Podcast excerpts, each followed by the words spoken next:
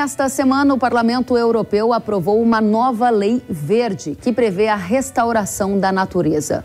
O objetivo, segundo o parlamentar, é recuperar ecossistemas para combater as mudanças climáticas e a perda de biodiversidade. A legislação recebeu 336 votos a favor, 300 votos contra e 13 abstenções no site do Parlamento Europeu diz que os deputados apoiam a proposta da Comissão de implementar medidas de restauração até 2030 cobrindo pelo menos 20% de todas as áreas terrestres e marítimas da União Europeia. Com essa aprovação dos deputados, o parlamento deve iniciar negociações com o Conselho Europeu sobre a forma final da legislação. E relembra ainda que mais de 80% dos habitats europeus estão em mau estado. Vale lembrar que essa lei aprovada faz parte do Green Deal, ou Acordo Verde Europeu. Um dia antes da aprovação dessa lei, agricultores protestaram na França, onde fica localizado o Parlamento Europeu. Eles são contra a legislação europeia sobre restauração da natureza.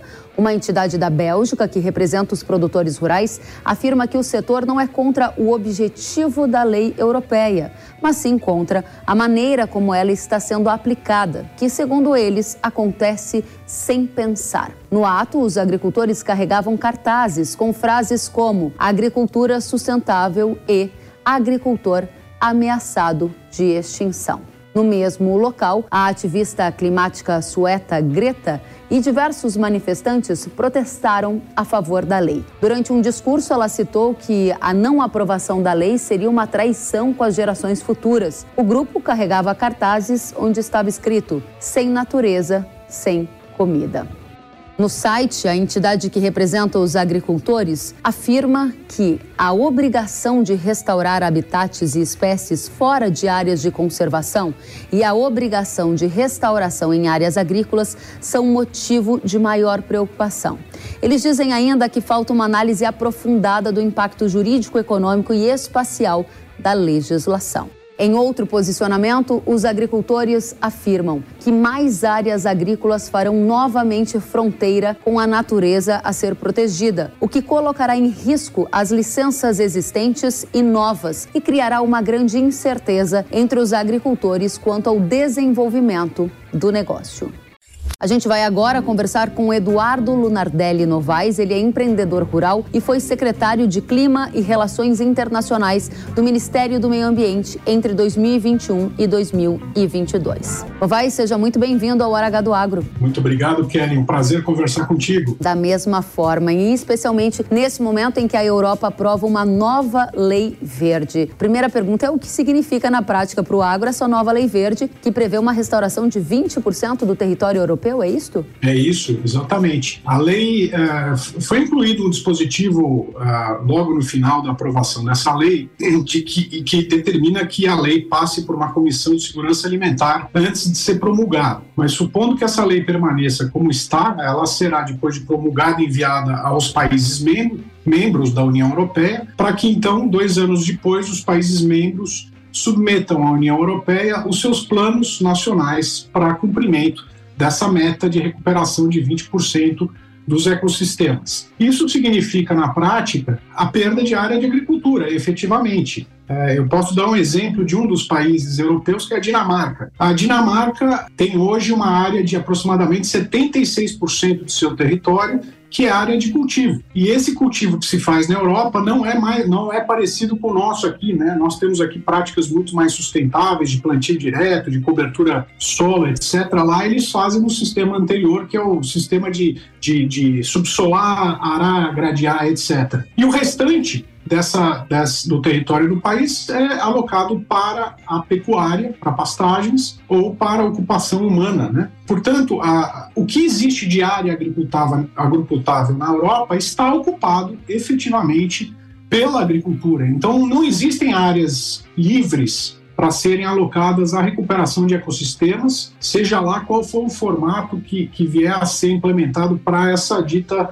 recuperação. Portanto, sim, haverá um impacto importante é, na agricultura, na área, na área alocada para a produção agropecuária na Europa. E especificamente, na minha opinião, essa lei específica é boa para o Brasil, porque passa a colocar determinadas pressões de uso e ocupação do solo ou de ordenamento territorial na Europa que nós aqui no Brasil sentimos há muito tempo e que são muito mais restritivas do que essas do que essas do que essa lei impõe ao território europeu. Portanto, eu acho que para o Brasil é interessante, é positivo, porque certamente ganharemos apoio político e força na articulação é, com grupos internos à, à Europa. Interessante, Eduardo. Agora, em linha com o que você estava mencionando, agricultores europeus se manifestaram nas ruas e disseram que eles temem ser obrigados a restaurar áreas que são agricultáveis. Você já deu uma pista que acredita que isso vai acontecer. Agora, na prática, a produção agrícola da Europa como um todo pode recuar? Você deu um exemplo da Dinamarca. Eu gostaria de olhar também para outros players. Vamos pensar em França,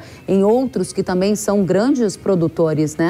Sim, sem dúvida. É, eu, eu, eu tenho uma estimativa que por volta de 65%, 60% a 65% do território europeu seja ocupado pela agricultura. Mas o fato não é, não é exatamente esse. O fato é que 100% da área agricultável hoje é ocupada pela agricultura, né? Porque a gente está descartando aqui, por exemplo, as montanhas, as áreas muito secas, etc., que não têm nenhuma aptidão agrícola. Então eles não têm área para fazer essa recuperação, senão as áreas que hoje estão ocupadas pela, pela agricultura. Né? É, vale lembrar que a Europa não tem áreas de proteção como temos no Brasil. Né? Aqui no Brasil nós temos 30% do nosso território ocupado por áreas públicas que são ou unidades de, de conservação, de proteção integral ou terras indígenas. Em outras palavras, para simplificar, é esse 30% do Brasil que, tá, é, que, que são alocados em áreas agricultáveis que têm aptidão agrícola são áreas que praticamente não se pode fazer nada. A Europa não tem isso. A Europa não tem unidades de conservação, de integração, de, de proteção integral, ah, não tem terras públicas, as, os próprios parques nacionais, como eles chamam lá, eles não são parques nacionais, eles são áreas privadas que em seu meio tem inclusive cidades e, e, e indústrias, né, fábricas, etc, etc. Simplesmente existe algum tipo de restrição muito leve é, ambiental Portanto, eles não têm o que fazer a não ser restringir efetivamente o uso e a ocupação do solo na Europa para fazer frente a essas exigências aprovadas na União Europeia. Interessante. Eu vou fazer aqui uma tentativa de comparação e, por favor, me corrija se ela for descabida. No Brasil, nós temos o Código Florestal Brasileiro, que é uma lei que faz com que todo produtor salve uma parte da sua propriedade privada para a natureza. No bioma Amazônia, a gente pode produzir em 20% e tem que salvar 80%. No Cerrado, a gente pode produzir em 70% e tem que salvar 30%. O que na prática a Europa está vivendo é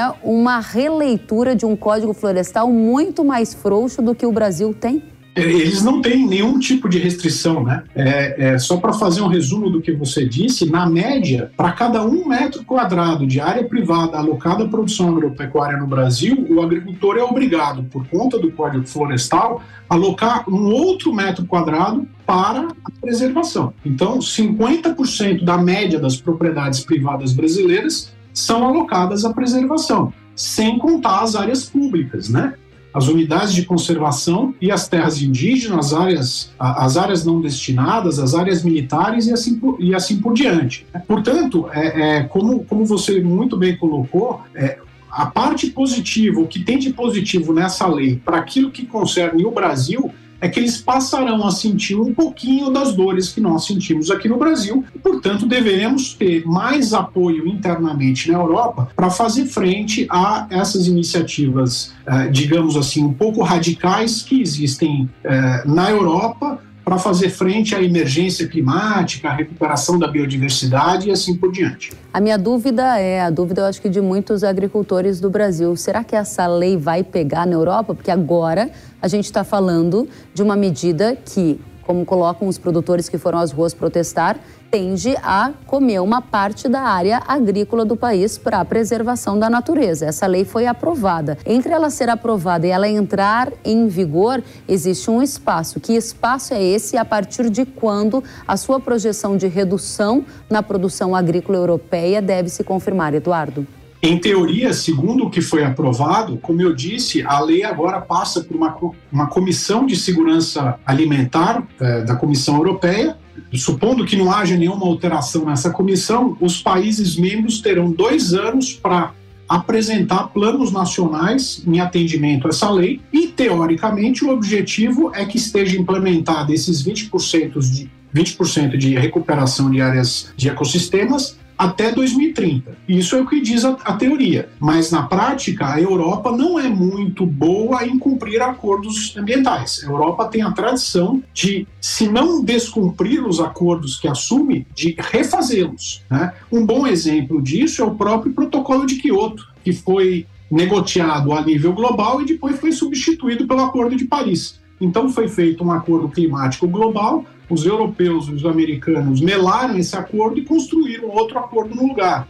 Então, eu diria o seguinte: eu acho que no curto prazo a tendência é que essa a implementação dessa lei avance, mas conforme os custos e os benefícios, que são muito difíceis de serem mensurados pela população, pelo cidadão europeu, passem a acontecer, eu acredito que haverá muita resistência, porque o custo social e econômico para implementar essa lei será gigantesco. Excelente ponto, e eu não posso deixar de mencionar nossa audiência que nos acompanha toda semana. Deve estar lembrada que algumas semanas atrás, Eduardo, nós trouxemos aqui destaques do Financial Times que mostrava algumas regiões da Europa congelando o preço de alimento no supermercado, numa tentativa forçada de controlar a inflação. Imagine então que num contexto atual já é aplicada essa medida. Se a gente colocar uma redução de 20% do território para a produção de alimentos, eu imagino que a situação ficaria bem mais complicada, né? Ficaria não só mais bem complicado, como ah, é bom lembrar que a produção agropecuária na Europa ela tem, ela é, é, é altamente subsidiada, né? Então, 50% do orçamento da União Europeia é alocado para subsídio agrícola para os seus países membros, né?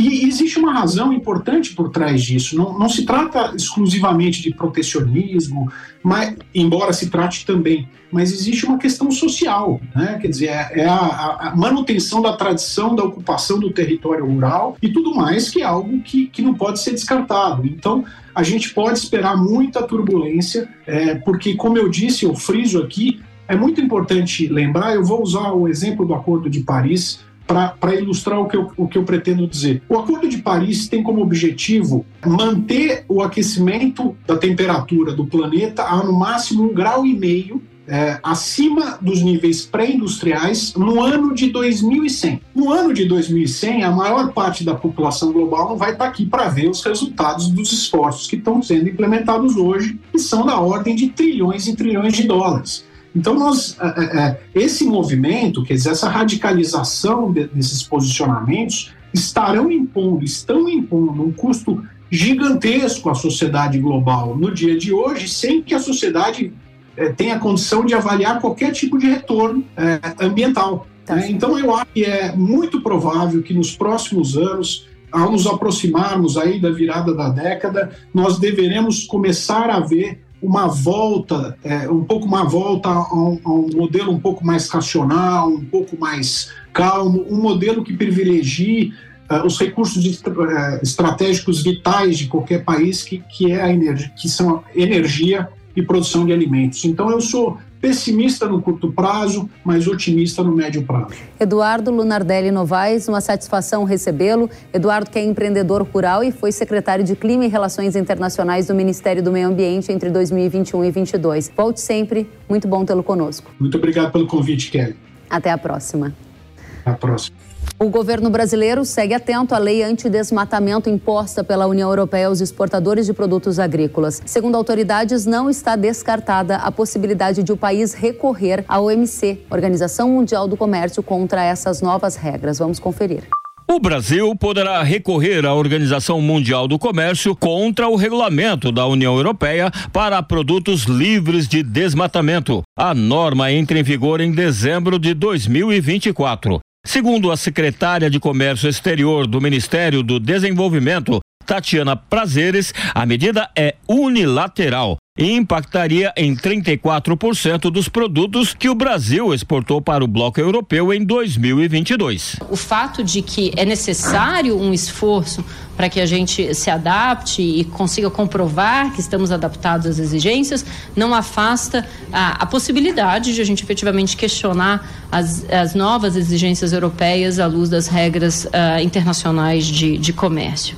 Os impactos da nova lei europeia nos produtos brasileiros foram debatidos na Câmara. Entre outros pontos, o regulamento incide sobre diversos produtos de origem natural, como madeira, soja e carne bovina. Para entrar na Europa a partir do próximo ano, essas commodities deverão passar por vistorias que afastem o risco de elas terem sido produzidas em áreas desmatadas. Entre as punições previstas estão a suspensão das importações, apreensão ou destruição de produtos e multa de até 4% do faturamento anual da empresa. Para o diretor do Departamento de Política Comercial do Itamaraty, embaixador Fernando Pimentel, a classificação de países por risco de desmatamento é arbitrária. Infelizmente, a missão demora muito. A gente precisa agir nisso mais rápido. A MC demora, ela olha para trás e tem que sofrer o dano para ir reclamar. A gente quer resolver isso de uma maneira proativa, mas a gente tem dúvida assim, a gente tá, vários países de desenvolvimento estão olhando essa lei com cuidado. O diretor do Departamento de Políticas de Controle do Desmatamento e Queimadas do Ministério do Meio Ambiente, Raoni Rajão, disse que os europeus desconsideram os esforços do Brasil para zerar o desmatamento ilegal até 2030. É como diz a, ministra Marina, ela já afirmou isso algumas vezes, né? É como se o Brasil falasse que não compra nada de nenhum país que queima carvão. Né? Enfim, não pode. Claro que os países estão trabalhando nessa direção, a própria União Europeia tem né, uma, uma, um mercado de carbono que quem decide queimar carvão, tem que pagar uma taxa de carbono, tem que pagar, né, para poder fazer isso, isso acaba gerando um incentivo para outras tecnologias, mas de uma hora para outra proibir de maneira dura é algo que seria contraprodutivo. Rajão garantiu que a maioria absoluta dos produtos brasileiros atende a todos os requisitos da regulação europeia, mas teme que as comprovações necessárias causem prejuízos, sobretudo aos pequenos e médios agricultores. Líderes políticos de 60 países membros da comunidade dos estados latino-americanos e caribenhos, incluindo o presidente Lula, se reúnem nesta segunda-feira em Bruxelas para discutir temas de interesse comum dos blocos. As negociações para a conclusão do acordo de livre comércio entre Mercosul e União Europeia podem ser objeto das conversas. Segundo Itamaraty, Lula levará ao evento o posicionamento brasileiro em relação às últimas exigências do bloco europeu, como a lei antidesmatamento que acabamos de ver na reportagem.